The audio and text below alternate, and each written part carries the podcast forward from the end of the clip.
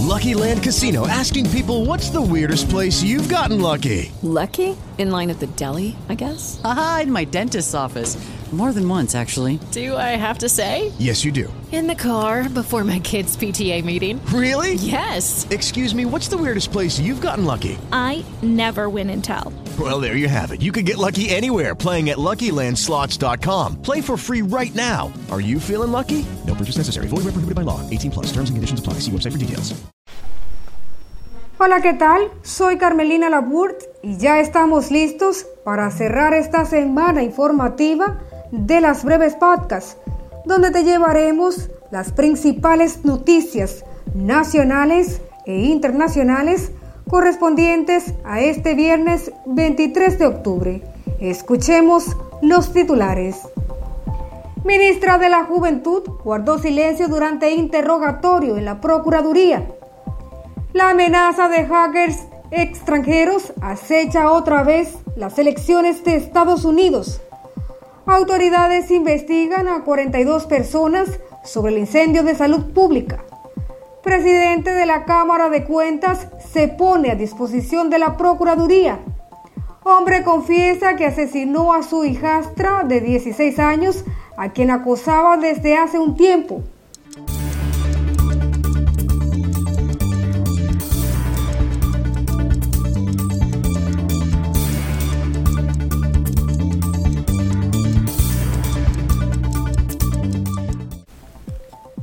Esta es la primera información en detalles. La ministra de la Juventud, Kingsberly Taveras, decidió no declarar y guardar silencio durante su comparecencia ante las autoridades de la Procuraduría General de la República, quienes la citaron para cuestionarla con respecto al elevado monto de los bienes declarados por esta funcionaria.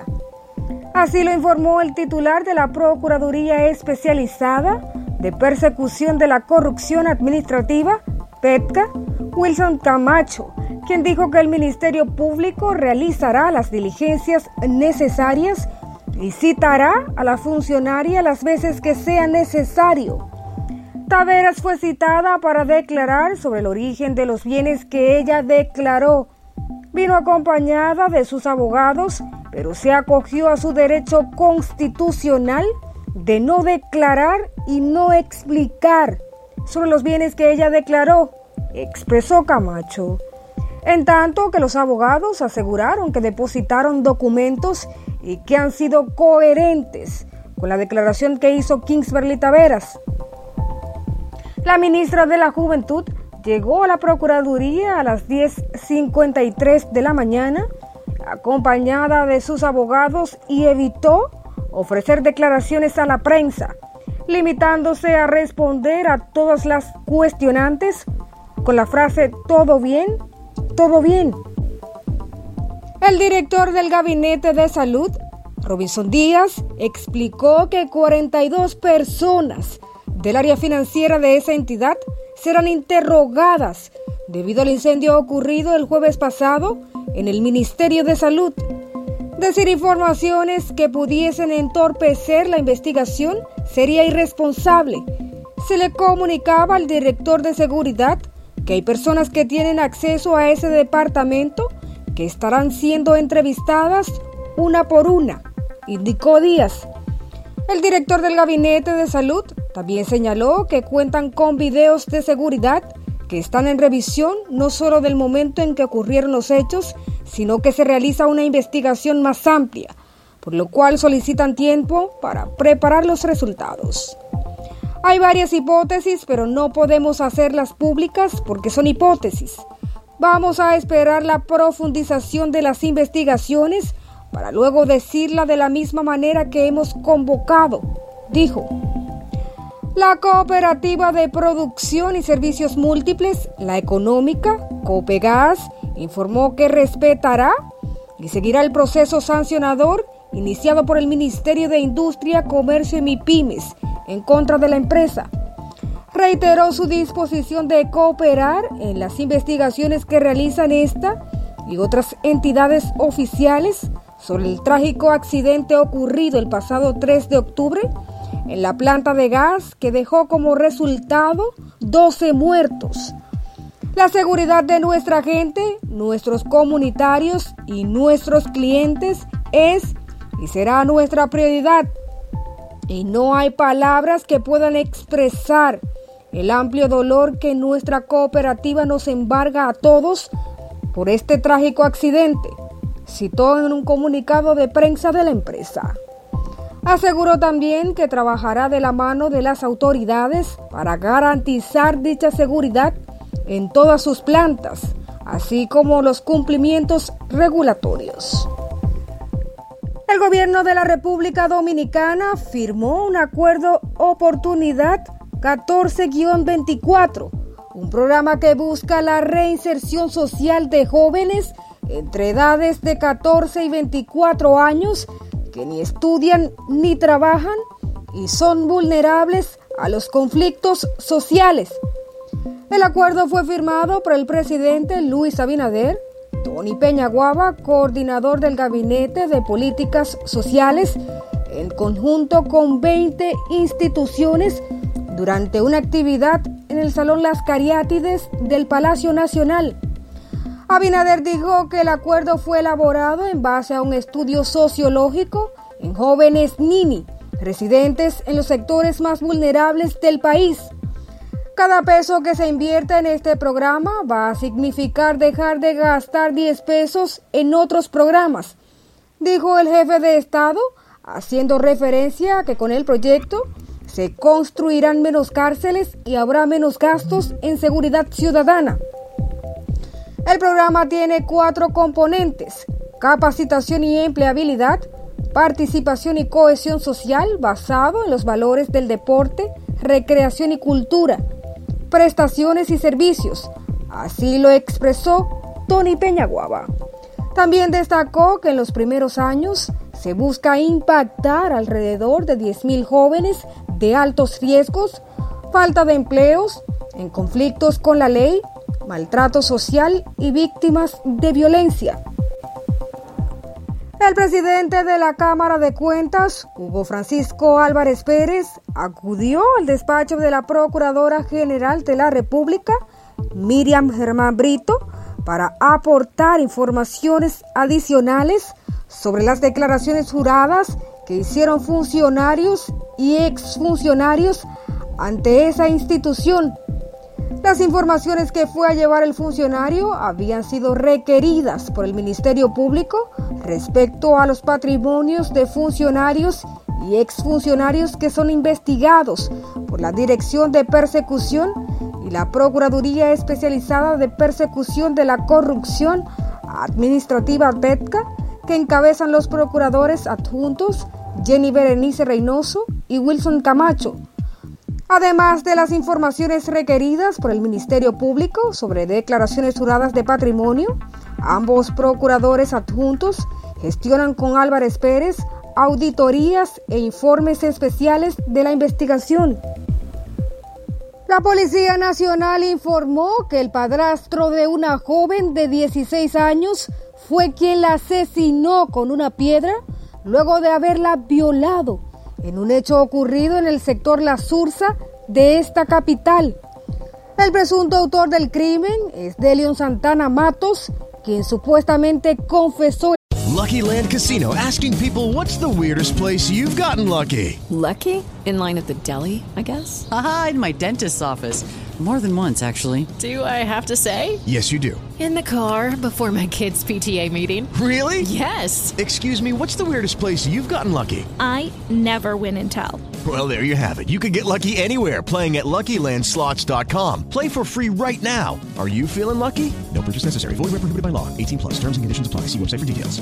El hecho, en tanto que familiares de la menor asesinada afirman que éste la acosaba De acuerdo al informe preliminar de la policía, el padrastro de Perla Taveras declaró que la llevó cerca del río Isabela del sector La Sursa, donde procedió a violarla. Luego del hecho, ella amenazó con denunciarlo y de manera inmediata él comenzó a golpearla con una piedra hasta dejarla sin vida. Familiares de la menor aseguran que hace unos meses la joven les había comunicado que recibía acoso por parte de su padrastro. Asimismo, indican que en varias ocasiones el asesino confeso había maltratado físicamente a la madre de la joven. El verdugo de la víctima continúa detenido a la espera de que se le conozca las medidas de coerción.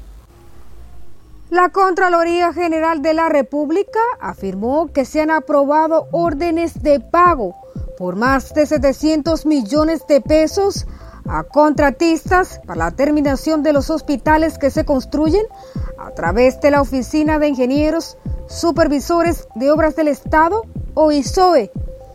A los contratistas de la OISOE se les han autorizado más de 60 órdenes de pago ascendentes a más de 700 millones de pesos y otros libramientos que se han conocido y están listos para ser aprobados, indicó la Contraloría General de la República a través de un comunicado.